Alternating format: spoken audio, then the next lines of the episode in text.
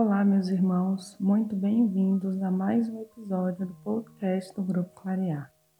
Aqui é Mayonara Assis e hoje vamos refletir sobre impulsos doentios perversos, que está no livro Amor Imbatível Amor, pelo Espírito Joana de Ângeles, psicografia de Divaldo Franco. Neste tópico, a benfeitora traz que o equilíbrio da personalidade resulta do fenômeno de integração do ego com o corpo sob o comando da mente. Uma personalidade equilibrada implica ter uma personalidade saudável. Quando não estamos saudáveis e nem equilibrados, isso se manifesta em nossos comportamentos. Tudo em nós tenderá a ser negativo e potencializaremos essa negatividade porque não saberemos buscar nosso próprio equilíbrio. A despersonalização parece, no fundo, significar a perda de uma união firme entre o ego e o corpo, inclusive impulsos e satisfações do id. Não apenas a fruição do funcionamento do corpo reforça o desenvolvimento do ego, mas este ego também reforça o funcionamento do corpo. Joana nos traz que quando se rompe a harmonia entre o ego e o corpo, devido às pressões que a impulsionam, advêm transtornos emocionais que conduzem a comportamentos doentios com impulsos mórbidos. O ego age de forma consciente, o que não significa uma conduta correta, enquanto que o corpo reage às situações de formas impulsiva automaticamente. O ego e o corpo são duas correntes de força e se devem unir para dar curso a uma personalidade unitária. Ocorrendo a reação de uma contra a outra, surge uma fissura que leva à conduta de autonegação às suas consequências perversas. A manutenção da harmonia das forças do ego e do corpo depende do grau de vitalidade, de energia do indivíduo que o capacita ou não ao enfrentamento. Todo o esforço deve ser utilizado a fim de manter o controle da conduta, de forma que ações voluntárias do ego e as inconscientes do corpo não se oponham, buscando atingir o equilíbrio do ser integrado. A ruptura da harmonia entre o ego e o corpo, liberando a alta carga de tensão de uma que se vira contra a outra, conduz ao estado esquizofrênico. Joana coloca que o comportamento autodestrutivo decorrente dos impulsos doentios é de origem mental exclusivamente. Porém, as suas raízes estão fincadas em experiências anteriores do espírito que se é responsável pela estrutura do corpo em que se está, elaborando os conflitos e a ruptura da personalidade.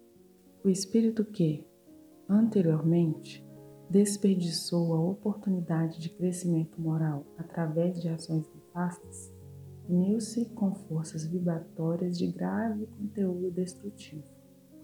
Ele renasce em lar difícil para o ajustamento efetivo, em clima de desafios de várias ordens para a aprendizagem comportamental, conduzindo a carga de energia necessária ao equilíbrio da personalidade que lhe cabe administrar. Os fatores hostis que alguém encara são a alterança que recebe, a fim de bem aplicá-la para conseguir valores edificantes.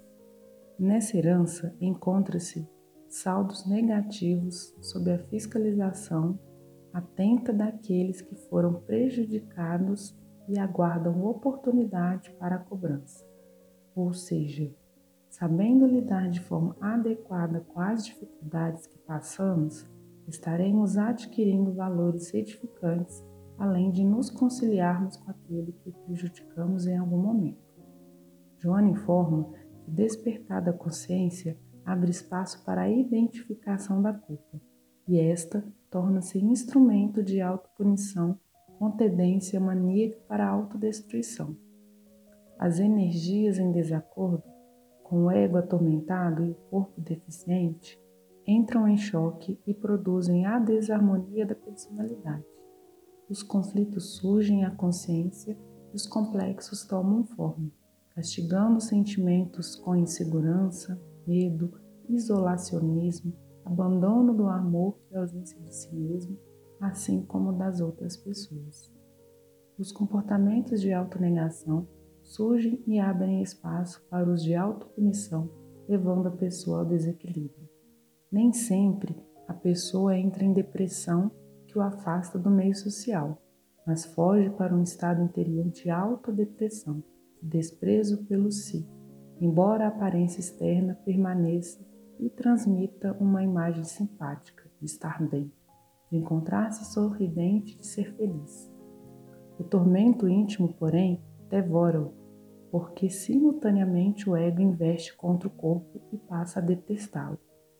Muitas síndromes expressam nessa luta, em forma de autodesconsideração e de autoagressão. Nesse campo de batalha, a imagem da pessoa se torna detestável e é necessário castigar o corpo, mediante dietas rigorosas e autopunitivas, caindo em distúrbios de anorexia ou de bulimia, nunca satisfazendo-se com os resultados obtidos. Em casos mais inquietantes, recorre à cirurgia plástica para alterar contornos, mudar a aparência, para vingar a insatisfação interior. Reflete-se então na forma externa.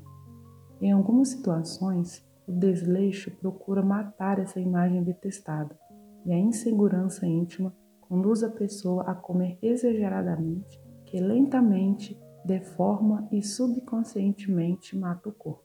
A perda da identidade decorre da fragmentação da personalidade, causando danos profundos à conduta que se extravia dos padrões sociais aceitos, adotando atitudes grotescas, alienando-se, buscando nas suas fugas aceitações exóticas em algum grupo com atitudes violentas, preconceituosas, hostis. O alcoolismo, o tabagismo, o consumo de drogas, o desvario sexual, a autocastração violenta deterioram o corpo e a personalidade, enquanto o ego implacável se consome nessa luta infeliz. Os impulsos autodestrutivos inerentes às pessoas atormentadas são estimulados pelas mentes desalinhadas que lhes sofreram prejuízo e agora lhe aumentam a força desintegradora da existência física. Esses impulsos também são estimulados quando pessoas que se sentem prejudicadas descarregam as vibrações mentais deletérias contra aquela pessoa que lhes teria sido a responsável, impondo-lhe pelo ódio, pelo ressentimento, pela inveja altas cargas perniciosas que são assimiladas em forma de tóxicos violentos e destrutivos. A culpa inconsciente proporciona à pessoa a sintonia com essas mentes e o sentimento de autopunição colabora para que ocorra desastre destrutivo por essas mentes, desencadeado e aceito pela pessoa, ou seja, tudo parte de nós. O desamor, que decorre do conflito pela falta de harmonia entre o ego e o corpo, não permite o direcionamento da afetividade a outra nem ao meio social e ambiental, produzindo insensibilidade emocional interior, ausência de calor de sentimento que são incompatíveis com a vida e as suas metas. A felicidade é o equilíbrio entre o psíquico, o emocional e o físico, e se dará quando não houver mais a necessidade das experiências reencarnatórias.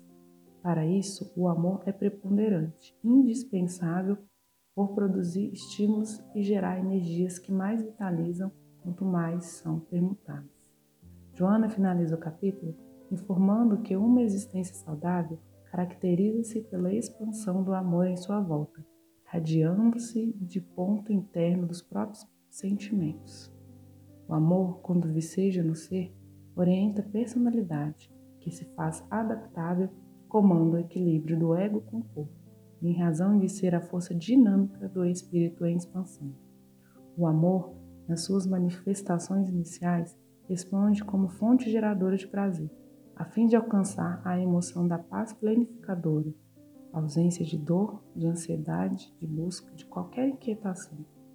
É o amor o antídoto das doenças modernas, decorrentes da massificação, da robotização, da perda do si, porque é a alma da vida movimentando o universo e humanizando o princípio inteligente, o espírito, no processo de conquista da angelitude. E essa é a reflexão de hoje, meus irmãos.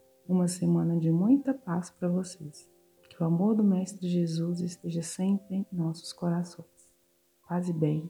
Até a próxima.